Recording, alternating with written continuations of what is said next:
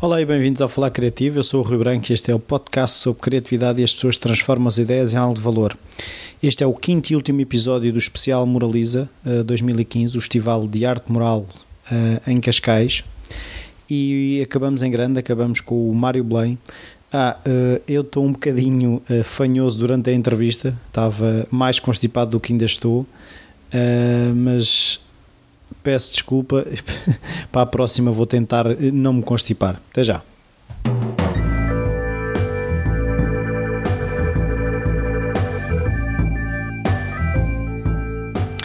Bom dia, Mário. Obrigado por esta oportunidade. Bom dia. Obrigado, eu.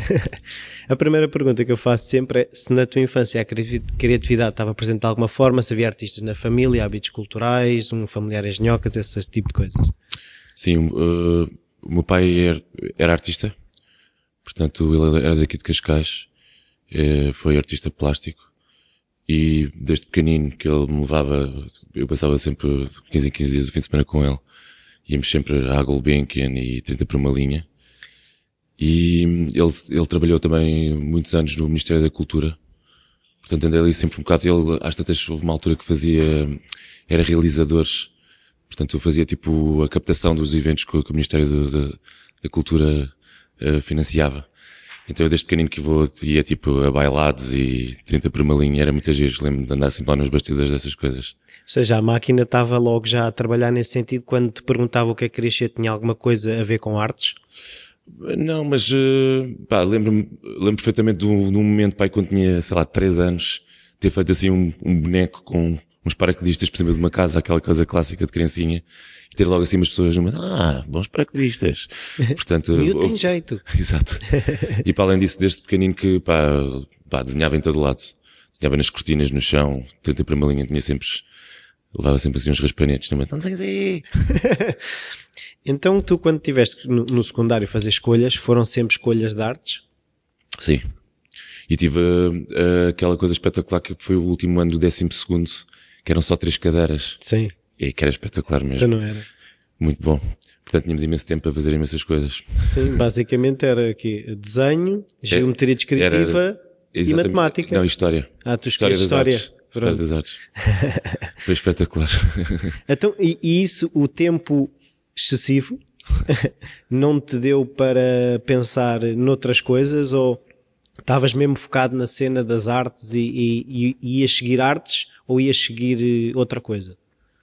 Não, desde sempre artes. Não, e nessa altura eu acho que o meu primeiro trabalho foi para aí aos 16. E comecei a fazer uma banda desenhada para uma revista do bodyboard, que ainda fiz para aí durante dois anos. E ao mesmo tempo comecei também a trabalhar com um tipo que pintava capacetes, que é um, um mestre do aerógrafo, que é o Zózimo, que ainda sim, hoje em Zózimo Design, sim. Exatamente, o Rui Zózimo. Portanto, nessa altura, pá, se tinha dúvidas, deixei de ter e comecei logo a fazer coisas relacionadas. Sim, mas na pesquisa que fiz, tu ainda foste parar a arquitetura durante uns meses, não foi? Pronto, isso foi um erro, redundante. não, na altura, eu, pá, pronto, fui relativamente bom aluno e como na altura tinha umas médias muito boas e a média para entrar em arquitetura era muito mais alta do que para entrar nas belas artes, os meus pais disseram, vai para, para a arquitetura. É mais seguro. Sim, só que depois estive lá seis meses e odiei aquilo. E desisti. Depois, entretanto, fui para a Sociedade de Belas Artes para, para ter fazer um daqueles cursos de desenho, uhum. modelo, não sei o que, que adorei. E a seguir inscrevi-me no Arco. Fiz o design gráfico. Pá, que foi ótimo porque o Arco tinha uma carga horária tão levezinha também, que comecei logo a trabalhar. Comecei a trabalhar numa empresa de, o que hoje em dia, tipo, a impressão digital, na altura fazia-se vinil, recorte e não sei o quê mas que foi ótimo porque depois consegui tipo convencê-los a fazer um departamento de design e comecei logo assim a dar os primeiros passos. Ou seja, a trabalhar e a estudar. Sim. E depois de, desse primeiro trabalho, uh, viraste logo uh, freelancer ou ainda trabalhaste para outras empresas? Não, eu lembro, eu lembro depois nesse primeiro trabalho, pá, aquilo era uma exploração desgraçada. Nós trabalhávamos com uns loucos. Eu lembro de virar um dia para o patrão e dizer, pá, o ideal era arranjar um emprego em que ganhasses o dobro e trabalhasses metade. E ele, pá, mas isso não existe. E o meu emprego seguinte foi logo assim, depois passei para aí seis anos, fui contratado por uma empresa de, de web design, no fundo, que tinha o, o que é hoje em dia o SAP Desporto. Na altura chamava-se Sports. E eu fazia tipo os banners. Portanto, passei tipo seis anos a fazer coisas para eles. Pá, e ganhávamos estupidamente bem. Era na altura que a internet pagava bem. Sim, mas fazias o design e a programação ou só o design? Não, não, não. Aquilo eram bem uns 40 macacos. e pronto, cada um no seu, no seu ramozinho. E eu, eu, os primeiros pai dois anos fazia mesmo só os banners. Fazia tipo os, as milhares de adaptações para todas as campanhas que havia, para todos os sites que eles tinham. E depois começámos mesmo a fazer uh, páginas de internet assim. Isso foi muito agir porque depois uh, comecei a trabalhar dentro desse grupo numa empresa pequenina com um senhor que é o José Bandara, que me ensinou muitas coisas também, que é o, o tipo que faz os, os cartoons para o DN já há 500 anos. Sim, na altura do descobrimento já, já era ele que fazia. Exato, exatamente. Não, mas é um tipo que tem uma bagagem ótima e é, é muito engraçado. Ah, e entretanto, antes disso, ainda estagiei num sítio que fazia pós-produção de Photoshop, na altura que também, que essas coisas pagavam estupidamente bem a nível de publicidade. Sim, quem é que sabia de Photoshop na altura? Eram Exato. poucos. Eu quando comecei a trabalhar com o Photoshop, era o Photoshop 3. Sim. Que só tinha um undo, que era. está sempre a fazer save as. então, é assim. Mas tu, no meio disso tudo, tinhas tempo para ir desenvolver das tuas coisas? Claro. Pá, uma das coisas que eu acho que é um, é um processo relativamente natural nestas coisas, qualquer pessoa que, que eu acho que desenha ou pinta, ou, eu acho que começando sempre, tipo, a ter muitos clientes, começas com os teus amigos, depois começa o sempre logotipo, a... né? Coisa do logotipo. Exato. Pá, e toda a gente precisa sempre assim de bonecos ou de coisas assim do, do género. Pá, e às vezes há sempre assim uma, uma bola de neve, sempre assim ah, Foi o Mário que fez. Portanto, pá, desde que me lembro que tenho sempre assim não sei quantos trabalhinhos ao mesmo tempo. Ah, então, mas acabaste, de, tiveste tempo nessa empresa? Seis anos? Sim. E na altura já fazia muitas coisas para além do, disso. Sim. Portanto, sei lá, uma das coisas que eu comecei logo a fazer desde muito novo foi flyers. Porque dava uma visibilidade ótima e pá, hoje em dia já não há assim tanta cena dos flyers, não é? Mas na altura havia muito aquela coisa do objeto flyers. E pá, comecei, trabalhava muito para, para festas de trance psicadélico. E depois, à pala disso, comecei também a trabalhar muito para muitas coisas que aconteciam em Lisboa. Pá, conheci muitos cronomos muito engraçados nesses meandros. Mas isso depois abriu-me portas para uma série de coisas. Por exemplo, ainda hoje em dia trabalho para o, faço a imagem do Boom Festival uhum. e foi uma coisa que vem desde essa altura e é um dos meus clientes favoritos ainda hoje em dia. Mas que é da um, a filosofia do festival ou a onda trans toda? Epá, aquilo é muito giro porque pronto, o trance psicadélico como música é uma coisa que hoje em dia já não me apela absolutamente nada, mas mesmo assim acho alguma piada. Mas um, o que tem uma das principais características daquilo como movimento musical é que é um, um movimento super vanguardista. Ou pressupõe que existam pessoas que inventam música sempre com esse ideal em mente. E o que tem piada é que a maior parte da produção gráfica paralela a isso é uma grande porcaria. São super encalhados nos fractais, nos cogumelzinhos da floresta encantada.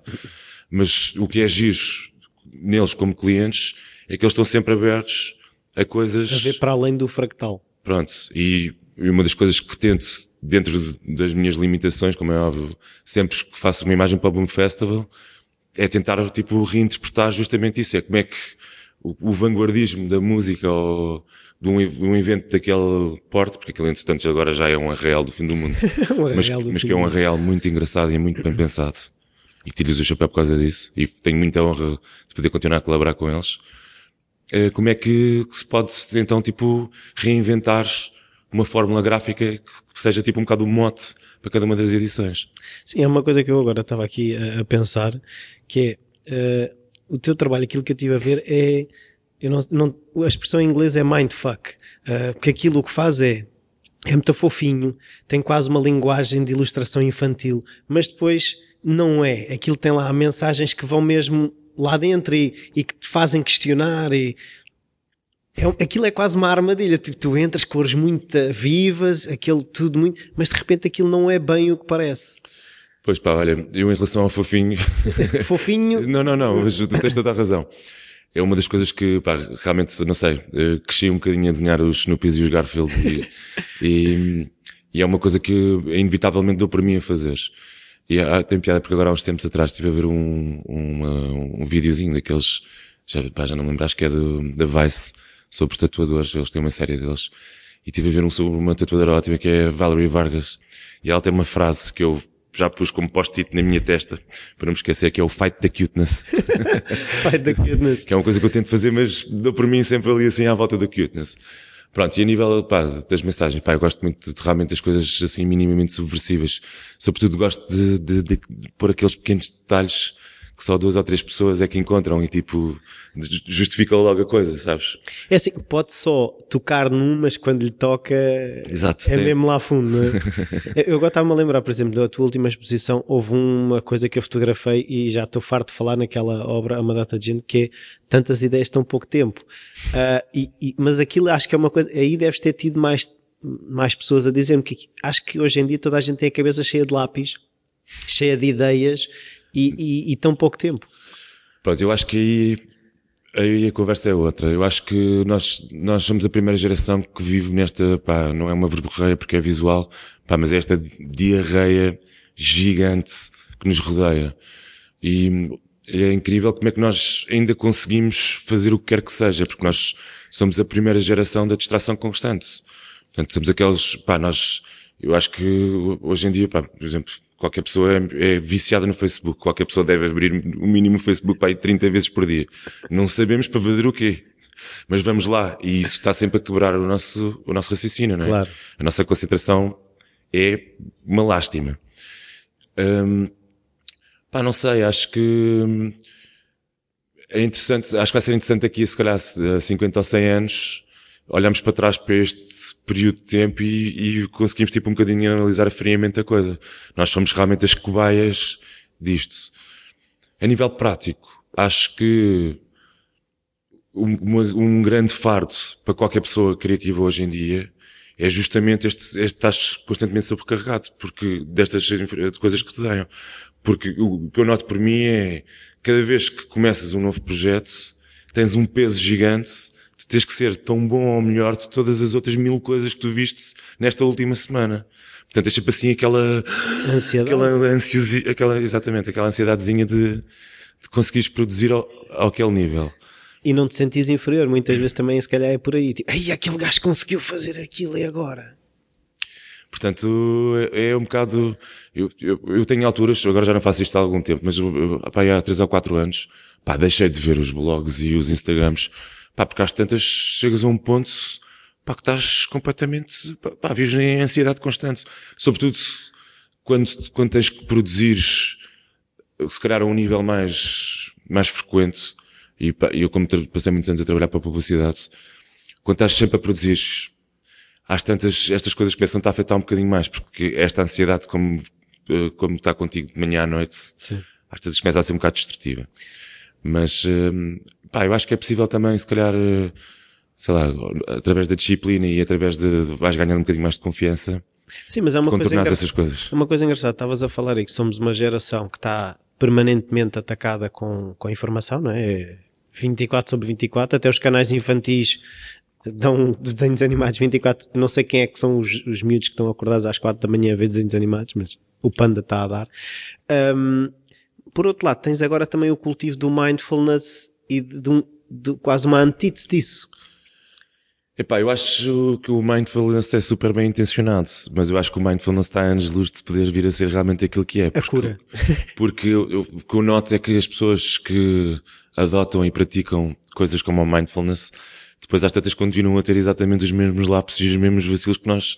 E, e sobretudo, estalam e, tipo, uh, cedem sob pressão imediatamente, tão rapidamente como nós, às vezes até mais rapidamente. Portanto, acho que é importante haver realmente essas consciências como a mindfulness, mas eu acho que ainda estamos realmente a anos-luz de...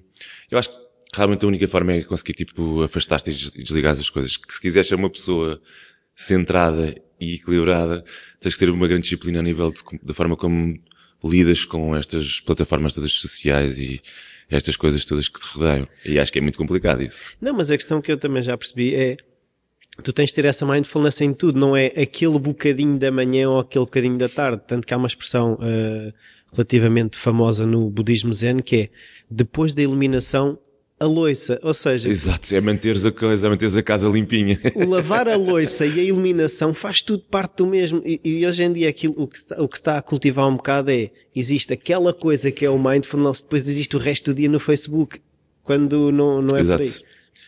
Pronto, eu, não, não, vamos entrar em muitos detalhes que eu podia dar-me algumas cafés violentas agora.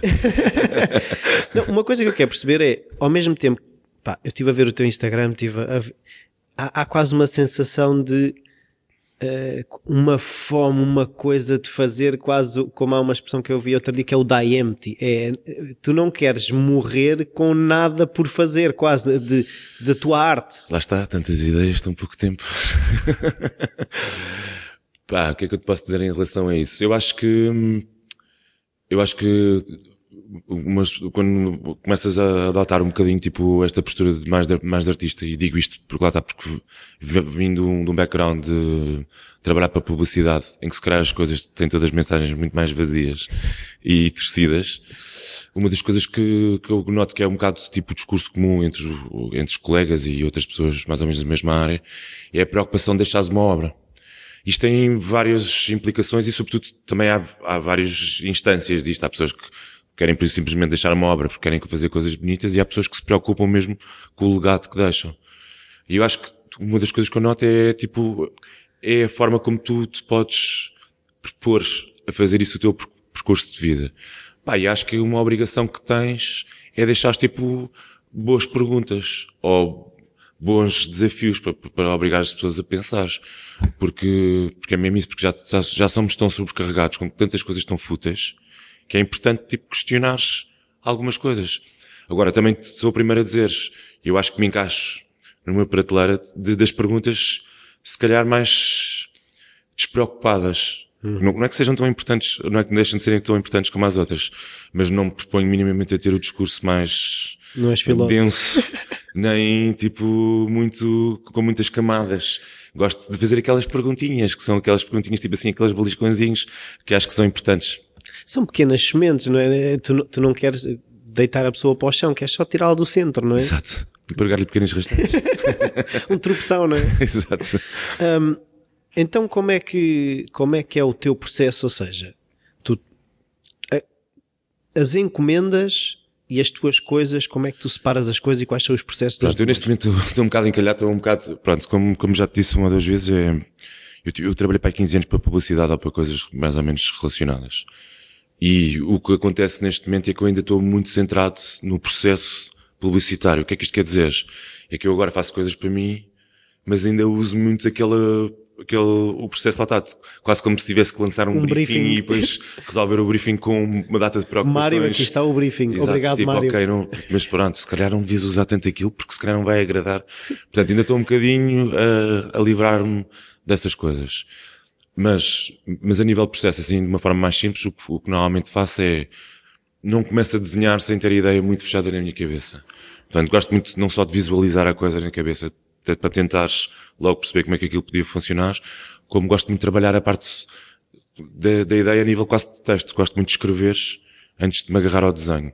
Porque já sei que uma das coisas que ajuda a, a ser uma boa ideia ou a transportar a ideia para que as pessoas a entendam é conseguir justificar todos os pequenos detalhes. Como é óbvio, isto começa com tipo a ideia mais simples e depois podes começar a trabalhar tipo o enredo e a moldura da, da coisa. Mas acho que isso é uma coisa que, que noto que faço. Pá, e gosto, gosto muito dessa parte do, do escrever e desenvolver e perceberes como é que, quais é que são ali as ratoeirazinhas. Pronto, e depois a partir daí, pá, gosto, outra coisa que já percebi é quanto mais vezes desenhas o mesmo desenho, melhor o desenho fica. Portanto, se o, aquela coisa de não ter pressa e conseguires fazer o mesmo esboço duas ou três vezes, consegue-te ajudar a resolver a coisa e pá, e, e consegues tipo percebê-la muito melhor. Como é óbvio, muitas vezes aquilo que tu fazes à primeira é aquilo que fica, mas pronto, o processo ideal, fazes e refazes até aquilo ficar perfeito. Tens que ir ver o que não é para ter a certeza do que é, é isso? Sim, um bocadinho. mas aquilo às tantas, o que parece é que isso é quase uma história que ainda estás a contar a ti próprio como se tivesses que justificar o trabalho ao dono da agência ou ao cliente. Exato. É isso mesmo que eu estava a dizer. Portanto, ainda estou um bocadinho viciado nesse processo. Pá, mas uh, acho que uma das coisas que eu, que eu noto agora, que, que se calhar também é uma arma que, que me dá alguma distinção a nível do, do, do, resto do pessoal com quem eu, com ando a trabalhar, é justamente esse meu background ter trabalhado em design, ilustração comercial, etc. Portanto, pá, também não, não me vejo a, a abandonar completamente esses claro. processos, porque pá, já estão completamente enraizados. Mas, mas também sentes que isso de alguma forma te torna uh, mais apetecível para um público maior?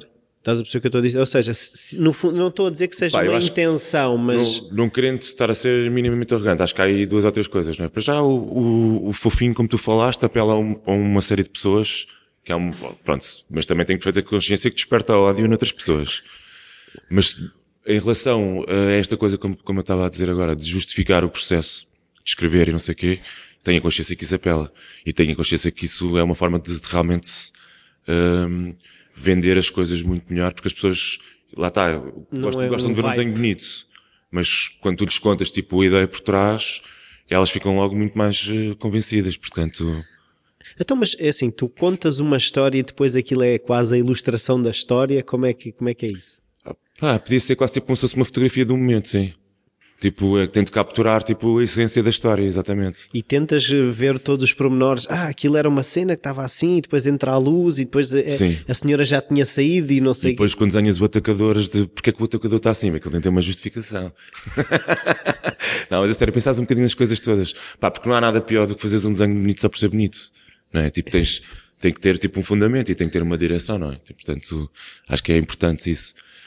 Há uma coisa engraçada que eu ontem falei com, com o Edge Fuel, com o Diogo, que era, uh, no caso dele também se sente, eu comparei um bocado a ideia do Tim Burton em que há um, universo próprio e eu também sinto no teu trabalho essa coerência porque quase que há um universo Mário Belém em que tu vais mostrando partes daquele mundo. Uh, Uh, tu sentes isso quando estás a trabalhar, que há quase um fio condutor, que aquelas personagens de alguma forma se conhecem, ou estás a perceber?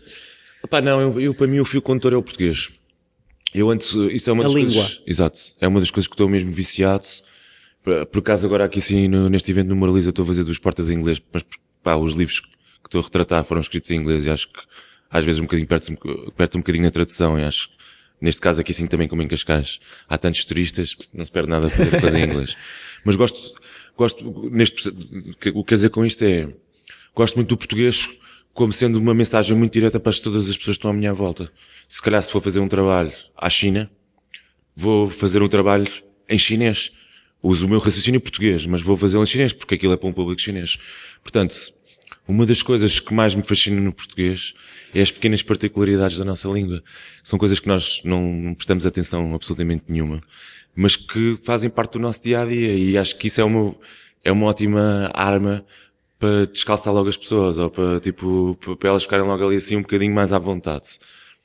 E o que é engraçado, eu, comecei este processo através do, dos provérbios, que foi tipo o que eu usei na minha primeira exposição, porque lá está, a sabedoria popular é um bocadinho tipo a gênese disto tudo. Mas agora ando mais fascinado mesmo no, nas expressões e no calão e na forma como nós às vezes metemos, damos assim um pontapé na gramática e dizemos assim aquelas grandes argoladas, mas que são coisas que são muito portuguesas e nós sabemos perfeitamente o que é que a outra pessoa está logo ali a tentar comunicar. Portanto, e é muito giro, porque nós usamos estas coisas de uma forma subconsciente, tipo, são coisas que nos saem da boca assim. Mas o que, o que me está a fascinar é o que é que acontece quando tu traduzes isso para uma imagem. Portanto, muitas vezes as imagens que resultam daí são imagens fortíssimas e que uma pessoa diz logo, ah, pois é. Portanto, Faz sentido. é um bocado esse o, o meu ponto atualmente. Não, é, é que é um bocado, é, é, eu já percebi também um bocado no teu trabalho, mas não só que é as expressões na nossa língua têm uma primeira camada que as pessoas muitas vezes usam porque toda a vida usaram, mas se tu São chavões, são... são... Question... Ah, graças a Deus, mesmo pessoas que, são, que não são católicas... São muletas não é? verbais, não é? e, e, passam a vida a, a usá-las e a não questioná-las. Um, e é, é, engraçado esse... Eh, eu estou agora a perceber realmente no teu trabalho... Eu vou dar um exemplo. Uma das minhas frases favoritas em português, ou expressões, é o é assim a vida. É assim a vida. É aquela expressão que mata qualquer conversa. Claro. Tu podes usar em qualquer momento do português, em qualquer ocasião. É a vida. E, exatamente. E assim que usas, matas a conversa. Pá, e é muito agir isso, porque é, é, realmente uma coisa que só existe. Pronto, com certeza que depois as outras línguas vão ter outras expressões tipo Sim. semelhantes. Mas é uma coisa que é só nossa. Pá, eu fascina-me imenso esse lado caricato mas que ao mesmo tempo, se fores ver, é muito portuguesa, porque é um lado quase conformista, não é? É um lado de. Mas eu, isso, essa cena do conformista não me, não me convence nada. Eu, outra das coisas que, para além da, sei lá, da obra, que, que, que me fascina é, pá, os portugueses, pá, nós temos um país, peço desculpa pela expressão, do caralhete. Pá, é espetacular. Temos, vivemos com nove meses de verão, praticamente, norte a sul do país. Temos imensas coisas boas. Temos comida boa. A forma como nós socializamos uns com os outros é espetacular em comparação com outros países onde eu já tive. Temos um nível de desenrasque acima da média. Eu agora, quando vi dois ou três episódios do Shark Tank português, ao princípio pensei, olha, aquilo vai ser uma grande porcaria. Não. Fiquei, pá, completamente a não acreditar no nível de coisas espetaculares que o português mediano produz e inventa. Portanto, uma das minhas missões de vida é justamente dizer, ok, nós os portugueses também trabalhamos muito bem. Pá, e realmente esse, esse, pá, essa tendência que temos para nos fazermos de coitadinhos é uma parvoíce, meu. Não é, é uma, uma defesa. É uma parvoíce, meu. Não, mas é engraçado falar que eu também eu estava a falar com, com, foi com o Samina, que era a questão de uh, o desenrasque português é, é criatividade, porque no fundo é, é, é e, mas não o vendemos como isso, vendemos como é tapar buracos. É o, o, jeitinho não é mais do que aquilo que eu tenho aqui à mão é isto, eu vou usar isto para resolver. Aquilo é uma solução, mas no entanto é passado essa mensagem de, de não preparação, de não planeamento. Não, eu acho que uma das grandes provas de, de que realmente pá, não é desenrasque é que a maior parte destes portugueses todos que vão trabalhar para os estrangeiros pá, chegam lá e brilham. São tipo, pá, são trabalhadores acima da média. Portanto, e não é porque estão tipo numa situação de, de acordo ao pescoço, é porque estão a fazer aquilo que têm, têm, pá, foram criados para fazer. Portanto, eu acho que, pá, nós somos não, muito, é, eu agora estava a pensar, se fores ver a cozinha alentejana, é assim, como é que se faz com água, pão e ervas aquilo? Exato. É? é, é um bocado essa... Eu agora queria perceber, tu não, não, és, eh, não és daqueles artistas que, que se possa dizer, ah, ele trabalha com aquele material, porque é engraçado ver a tua obra tem montes de materiais e montes de maneiras de abordar os materiais. Pronto, isso foi um, um dos stresses que tive logo desde o início, sobretudo quando quis começar a trabalhar como ilustradores. Porque, pá, houve uma altura que tive um agente em, em Londres e e tentei arranjar também um agente nos Estados Unidos. Pronto, eu acho que um dos motivos pelo qual eu me safei durante tanto tempo a trabalhar no mercado de, de comercial foi justamente essa cena de tentar trabalhar em, com materiais e técnicas completamente distintas. Portanto, a diversidade e ser uma pessoa, ter um portfólio variado. Mas uma das coisas que me entalei a nível internacional foi que eles não conseguiam perceber o que é que eu fazia, porque eu não tinha Isto é um aquele Mario, estilo é? super fechado e super definido. Portanto, um, isso, isso pronto, limitou-me como, pronto, para tentar arranjar realmente o, o tal, ai, agora, do agente. E, mas lá está, acho que isso foi o que, o que me manteve aqui assim, pronto. Isso é uma coisa que eu ainda hoje em dia, pá, tento, pá, adoro, estou, imagina, estou a adorar aprender a usar os, latas de spray, só uso há dois ou três anos. Pá, é espetacular. Ainda estou a anos-luz de conseguir perceber como é que aquilo realmente funciona. Eu fico a olhar para estes senhores a trabalharem com aquilo e fico tipo assim de boca aberta. Agora estou a começar a trabalhar um bocadinho mais com pincéis, com, com diferentes escalas, que é uma coisa que já tinha feito quando era miúdo, como todos nós. Pá, mas nunca trabalhei mesmo a pintar. Pá, e é lindo, dá para fazer coisas muito giras. Uh, pá, pá, e acho que há mil materiais. Estou a aprender a usar madeiras. Que é outra coisa que, pá, é muito louco também quer desenvolver por aí. Acho que Pá, não sei, acho que muitos artistas, isto agora é uma crítica para os meus colegas, ouçam bem, se encaixam muito naquela cena do encontrar uma fórmula, ficam ali encostados para o resto da vida. E eu estou a ver isto acontecer com uma data de pessoas da minha geração, que eu agora não vou dizer o nome. Pá, e é absolutamente ridículo, porque eu acho que se tu seres um artista é justamente estás constantemente a questionar e a reinterpretar. Portanto, pá, tens que obrigatoriamente, tipo, experimentar coisas novas. Não, mas é uma coisa engraçada que é, é quase a antítese da publicidade em que há esse processo muito rígido, que há aquelas receitas de, do, o, o, o, título aqui, depois o texto encaixa aqui. Sim, mas eu, pronto, a publicidade sempre excitada pela última tendência e a última reformulação visual. Portanto, eles Sim, estão sempre dispostos a, a arriscar. regras, não é? De composição. Não é? Sim, pá, pronto. Agora, isso aí é outra conversa. Eu acho que, não sei que idade é que tu tens, mas deves ter mais ou menos a mesma idade 39. Aqui. Pronto, exatamente. Vou fazer 39 este ano também.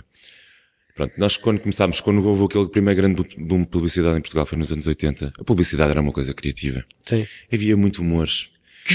Pronto, exatamente. Haviam coisas que eram super engraçadas.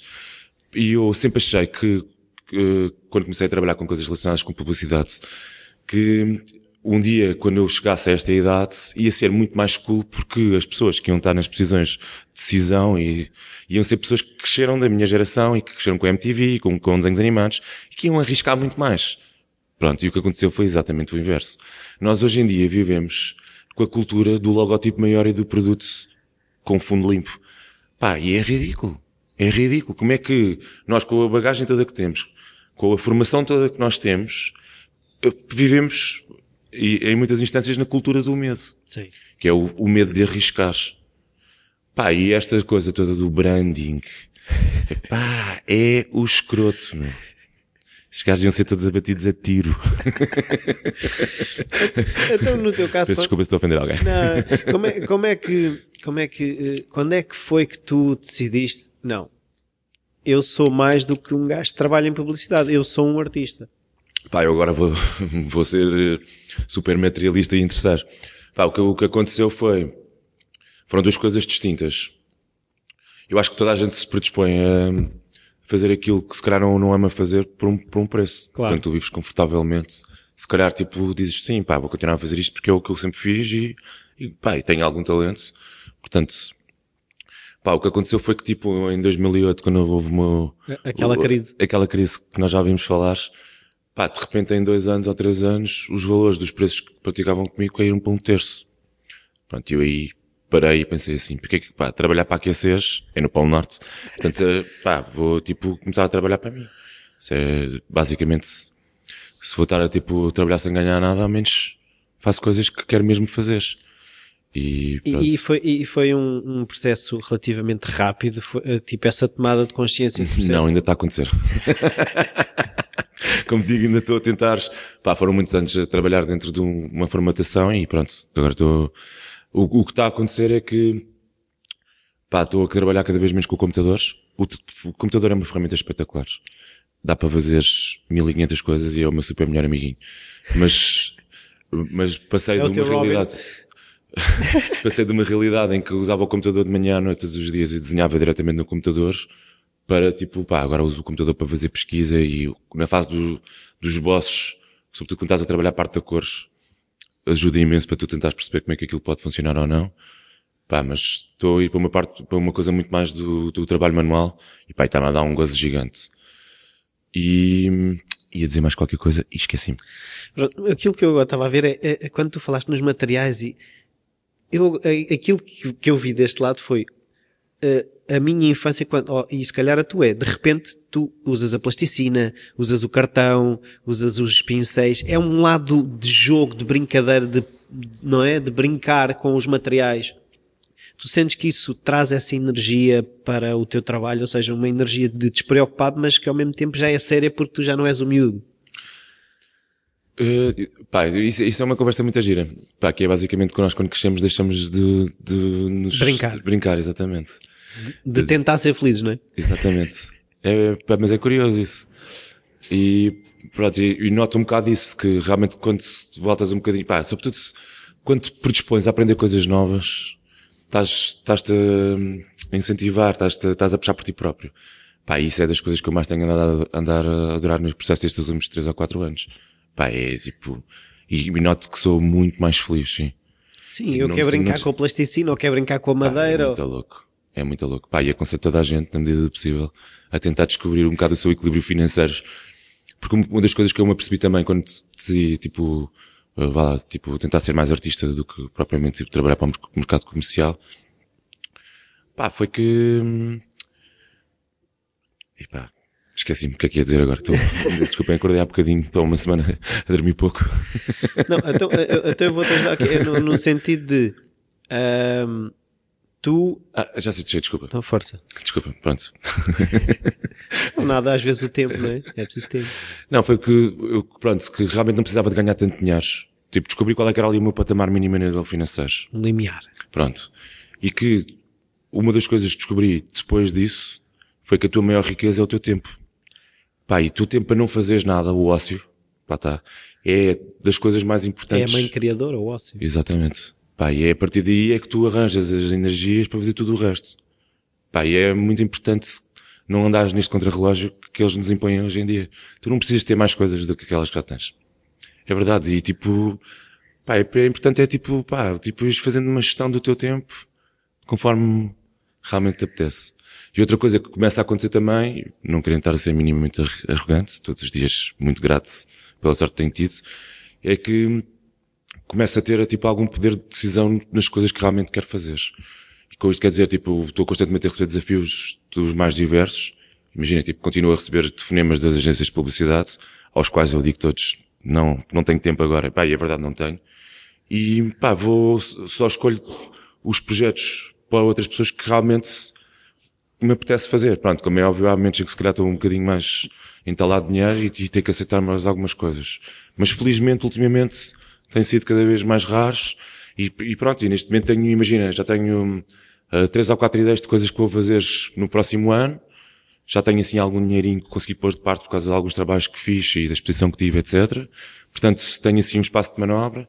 Pá, e é ótimo, e é ótimo poderes vir tipo uma semana para a Moraliza pintar portas e não tens que estar tipo a trabalhar para, para outras coisas, tipo assim, com aquele ritmo de sanga, só para tapar buracos. Mas não há um, um inner critic, não há aí um gajo, epá, tu, se calhar, se trabalhasses mais um bocadinho... Pá, não, porque eu acho que às tantas, lá está, tipo, vamos pôr as coisas nestes tempos. Eu agora passei uma semana a pintar três portas para, para a Moraliza. Podia ter passado esta semana a fazer três campanhas de publicidade para telemóveis.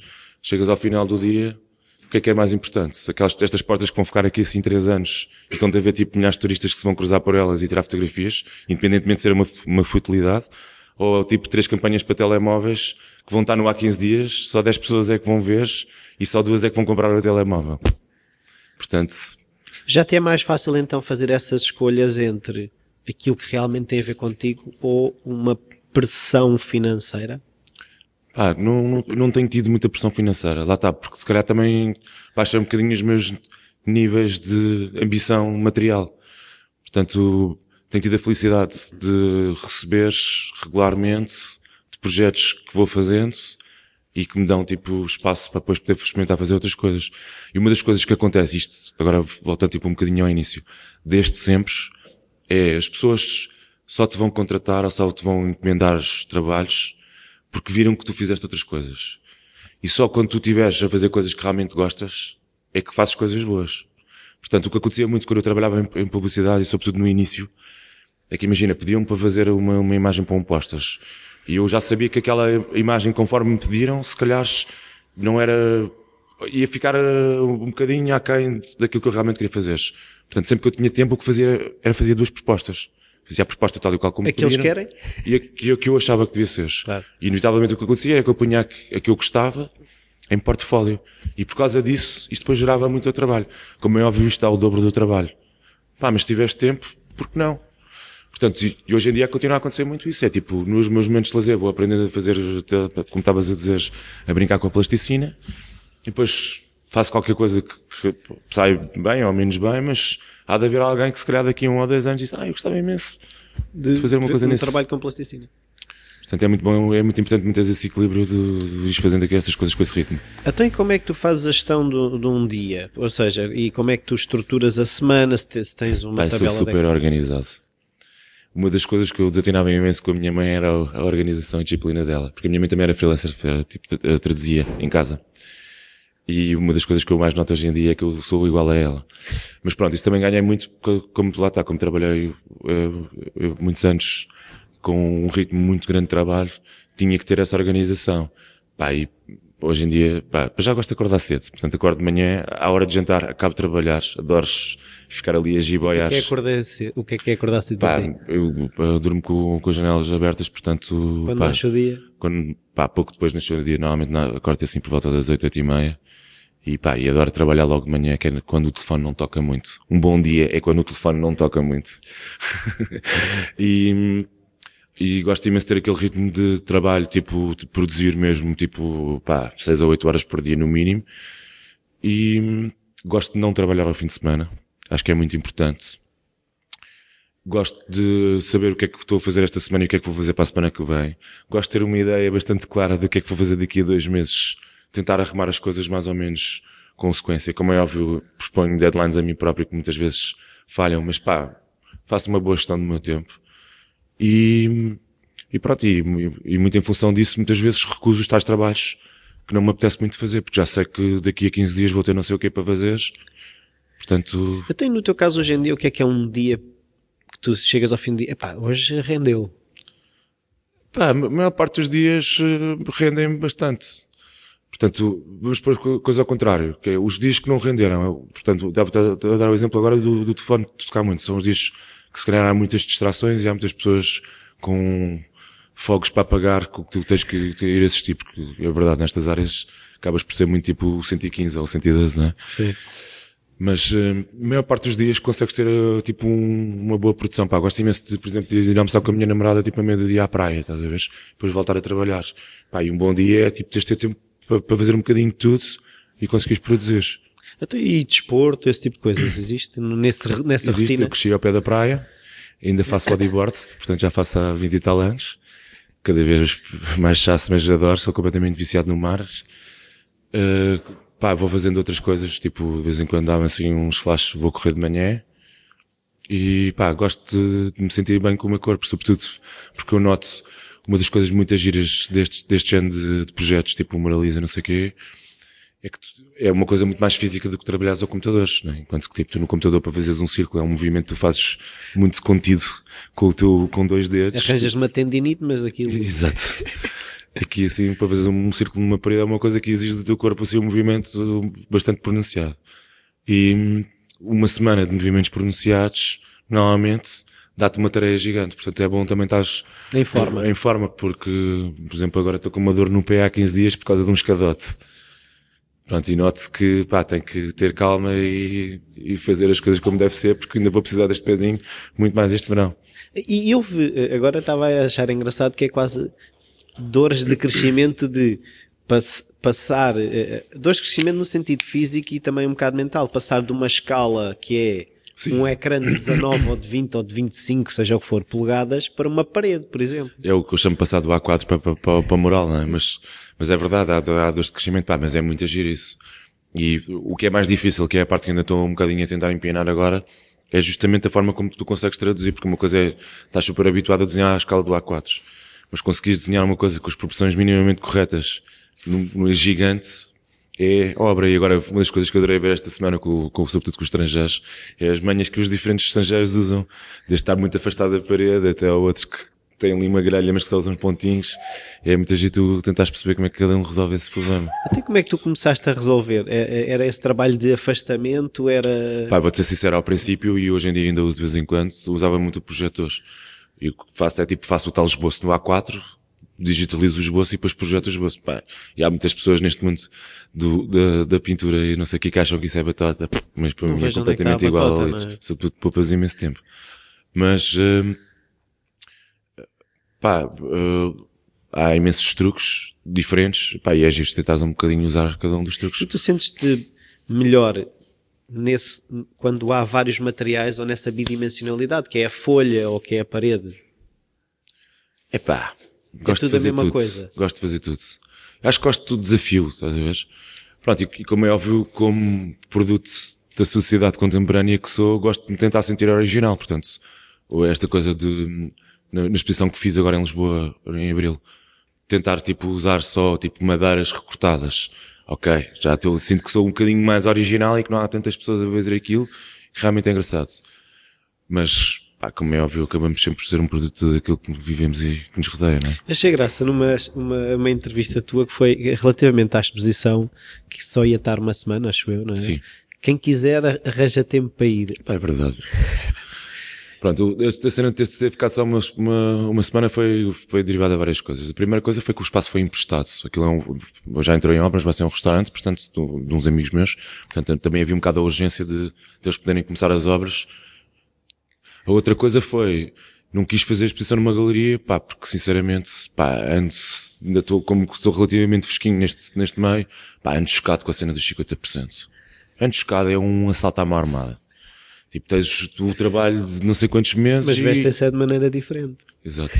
É mesmo, vestem-se de uma maneira Não usam diferente. pistola. Não, e, e eu- a grande crítica que eu faço à maior parte das galerias, é, em Portugal sobretudo, é que não te ajudam por aí além. Portanto, os 50% são merecidos quando existe uma carteira de cliente que compra os trabalhos. Trabalho, trabalho de divulgação do artista. Pronto, e... quando existe o trabalho de divulgação, quando te imprimir um catálogo, pá, catálogo é obrigatório, estás a ver?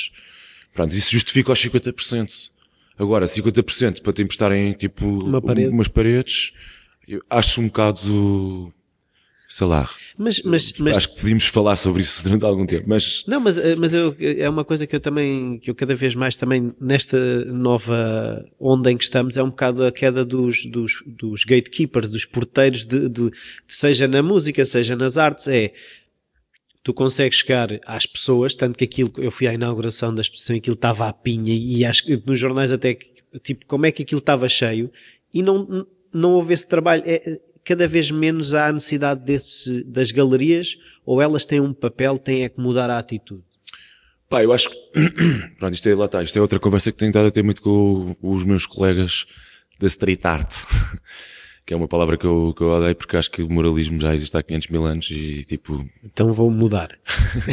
é verdade, tipo, já, é uma coisa que já existe na nossa cultura como portugueses também há muito tempo e desde o azulejos na parede e tudo, portanto, Sim, não é skate, é carrinho de rolamentos, não é? Já tínhamos. exatamente, é verdade, é verdade, nem É, sequer o tem carrinho de princípio é o mesmo. É exatamente isso. É uma tábua Exato. com rolamentos e umas rodinhas. É só como forma como tu andas sobre o veículo. Mas pronto. Hum, Relembra-me. Da, da questão do moralismo, estavas de a, pipoca. estavas a falar com o outro dia com os teus colegas do moralismo, Pronto, exato. Pá, nós- das galerias nós- e... existem algumas pessoas que acham que isto se calhar vai ser a próxima movimento de arte, de dita arte contemporânea.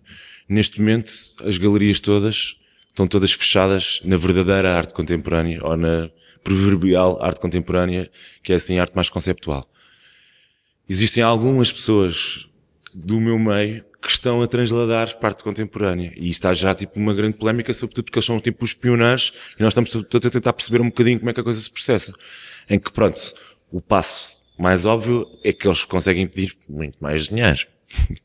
mas, mas para além disso, a nível, agora agora a falar sério, tipo, a nível mais tipo da, da, da- da- das, das coisas por trás disto. O que eu noto é que existe um grande, sei lá, terceiros de, sei lá, de de sobrolho em relação às coisas que nós fazemos, sobretudo como estavas a dizer há bocado do fofinho, porque muitos, muitas das coisas que nós fazemos, muitos de nós, são relativamente fofinhas, é verdade. E são coisas que têm como base, tipo, uma data destas coisas que nós vemos, desde os cartoons a, tipo, 30 por uma linha. E muitas pessoas não nos levam minimamente a sério. É um bocado como há 100 anos atrás, a verdadeira noção da arte era uma paisagem. E os outros tipos todos que faziam aquelas maluqueiras que hoje em dia Tá bem, mas nós chamamos Paul tipo os também era revolucionários. fofinha. Nesse sentido, ou seja, Part também era uma coisa que toda a gente reconhecia. E Sim. não, e não foi menos por causa disso, não é? Sim, mas o que eu acho que aconteceu com o Papart é a mesma coisa que está a acontecer com isto. É, tens um ou dois Vils e depois tens os outros todos, não é? E realmente o Vils está-nos a abrir imensas portas, ainda bem que ele existe. O trabalho dele é brutalíssimo. Mas os outros todos, É o batedor. Vê-los o batedor. sim, e os outros todos tipo, ó tio, ó tio para pagarem contas. Portanto, fazem, fazem isto mesmo literalmente para morar a camisola. E va- vamos viver na- provavelmente naquela condição que é tipo, só depois de morrermos é que nos vão dar tipo minimamente o, aquele valorzinho do, ah, aqueles senhores abriram livro. Agora voltando atrás à tua questão. Eu, a meu ver, pronto, e como é óbvio, há, há de haver aí muitas pessoas que me vão bater violentamente para eu dizer isto. Uma das grandes vantagens desta coisa do circuitozinho da tal street art é tu poderes apresentar o teu trabalho ao mundo. Porque uma coisa é fazeres uma exposição no bairro alto, independentemente de teres mandado 50 press releases para todos os jornais e 10 deles terem impresso alguma coisa. Pronto. E outra coisa é, tipo, fazes um mural gigante na rua e, e de repente estás a interagir com uma data de pessoas que passam por aquele mural todos os dias. Portanto, estás-te a dar a conhecer. E no outro dia, quando estava aqui a pintar a primeira porta aqui assim na, em Cascais, passou lá um cigano daqueles que vende óculos escuros a perguntar o que é que nós ganhávamos com isto. Basicamente a perguntar se nós ganhávamos dinheiro. E eu estava-lhe a dizer, não, nós ganhamos posição. E eu depois tive-lhe a explicar um bocadinho disso. E ele, tipo, acho que percebeu mais ou menos aquilo que eu estava a dizer.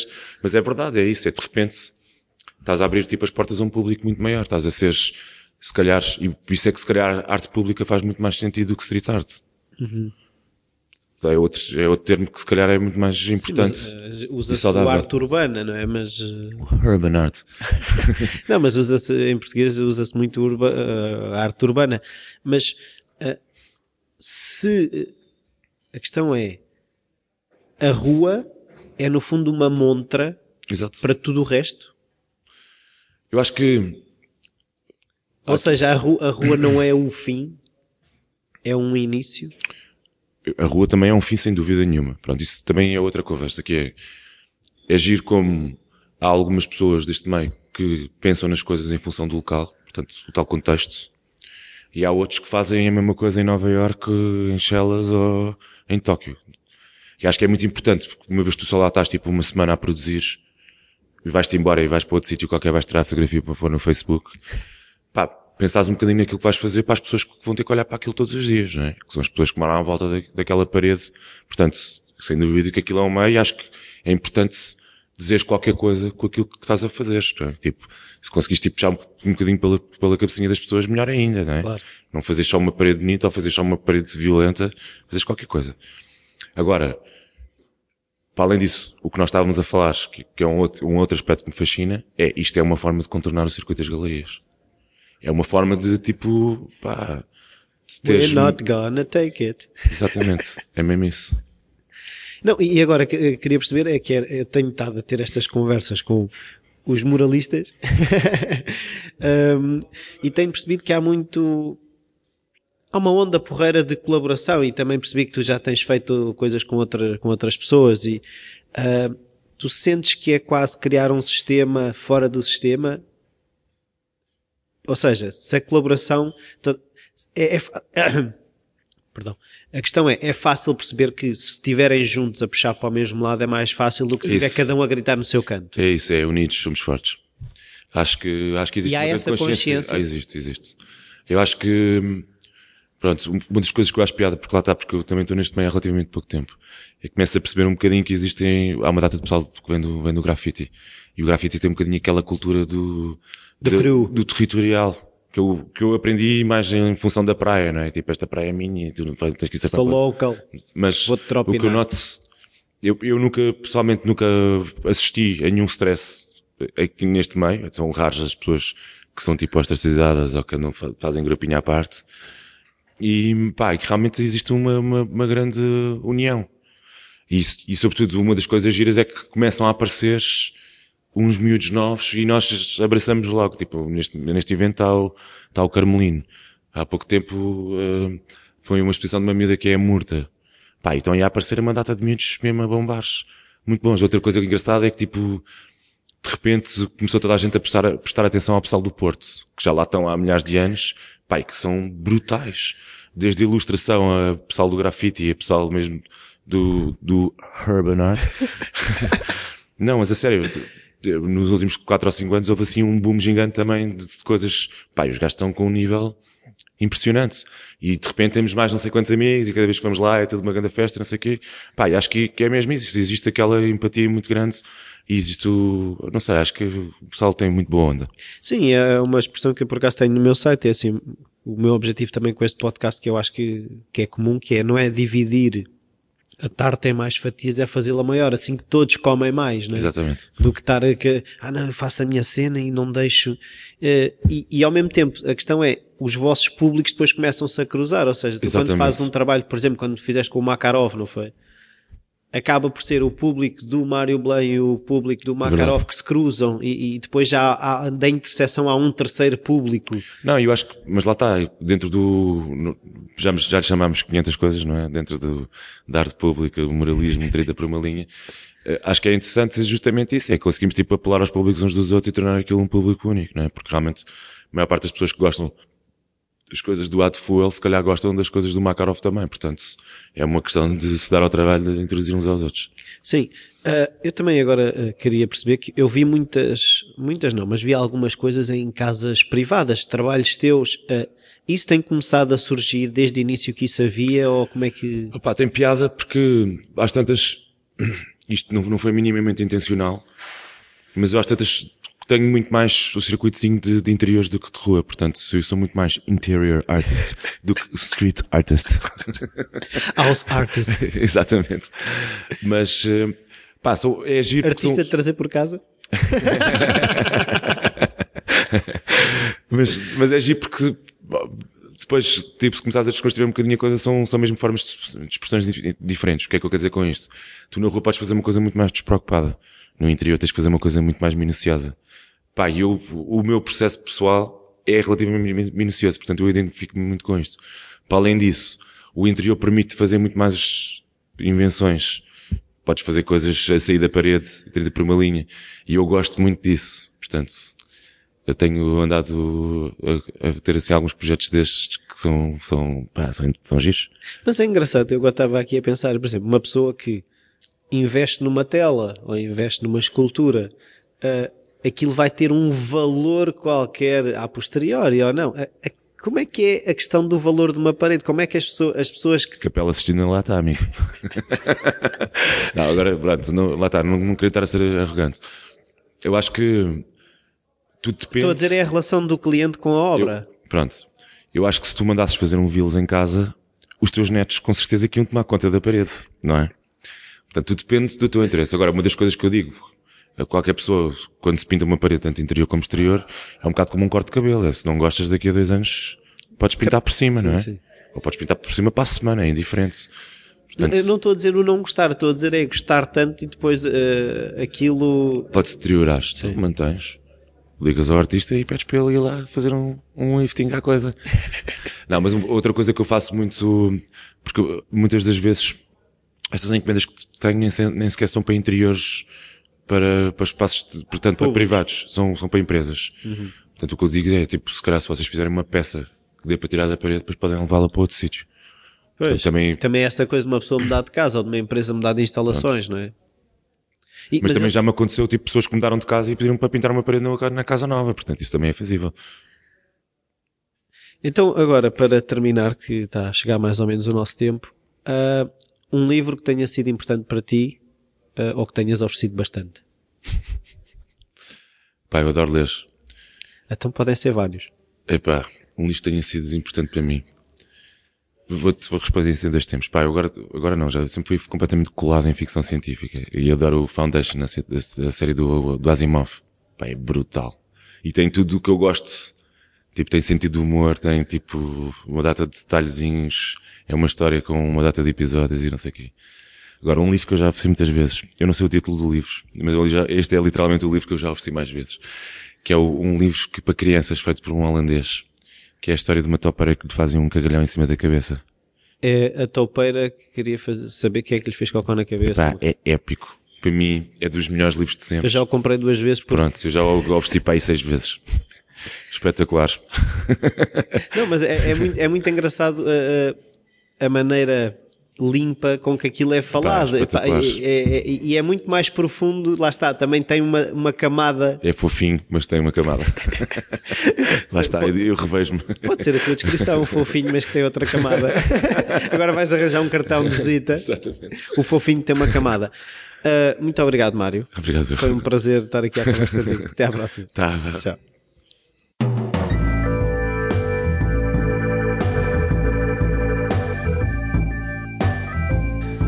Bem-vindos de volta. Uh, espero que tenham gostado uh, deste episódio e, no fundo, também desta série especial de, do Moraliza 2015, mais dedicado ao muralismo, uh, à arte urbana.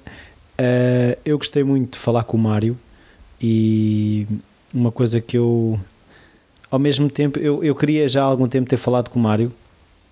Eu fui de, à, à inauguração da exposição, como disse durante a entrevista, e foi num dia, numa sexta-feira, ao fim do dia, uh, na zona do, do bairro Alto. E, e, e, as, as, e, a minha mulher estranhou muito eu, numa sexta-feira ao fim do dia, ir-me enfiar num sítio onde eu hum, evito de me ir enfiar uh, neste tipo de confusões, de trânsito, de estacionar o carro. E ela achou que, epá, tu queres mesmo ir ver, e quis, e quis realmente mesmo ir ver. Uh, isto tudo para dizer que hum, o, o Mário, uh, eu ao mesmo tempo queria muito falar com ele, havia qualquer coisa em mim que resistia e eu não percebia muito bem porquê. E depois uh, de o investigar um bocadinho e de falar com ele, percebi que é o Mário, no fundo, está num, num estado de desenvolvimento pessoal e artístico que eu gostaria de já estar. Uh, ele está a brincar com a plasticina, está mas por, um, por outro lado uh, percebeu já esta questão do patamar financeiro, de, já encontrou um equilíbrio no fundo entre aquilo que ele gosta de fazer e sabe fazer e, e, ter que pagar despesas. Eu ainda não cheguei a esse ponto, uh, mas acaba por ser inspirador saber que, que é possível e, e me dá confiança para continuar uh, e chegar lá. Eu, uh, para isso, também a vossa ajuda é importante, se partilharem, se divulgarem o, o, Falar Criativo, se partilharem com os vossos amigos, se falarem do Falar Criativo às, às, vossas, as vossas ligações, aos vossos conhecimentos. Uh, o e-mail rui.falacreativo.com está sempre disponível. Uh, as avaliações e as críticas no iTunes ajudam bastante a uh, fazer com que o Falar Criativo chegue a mais pessoas. E por hoje é tudo, por esta semana é tudo. Uh, Segunda-feira cá estará um novo episódio, mas já não é sobre arte moral ou moralismo. Adeus, até à próxima.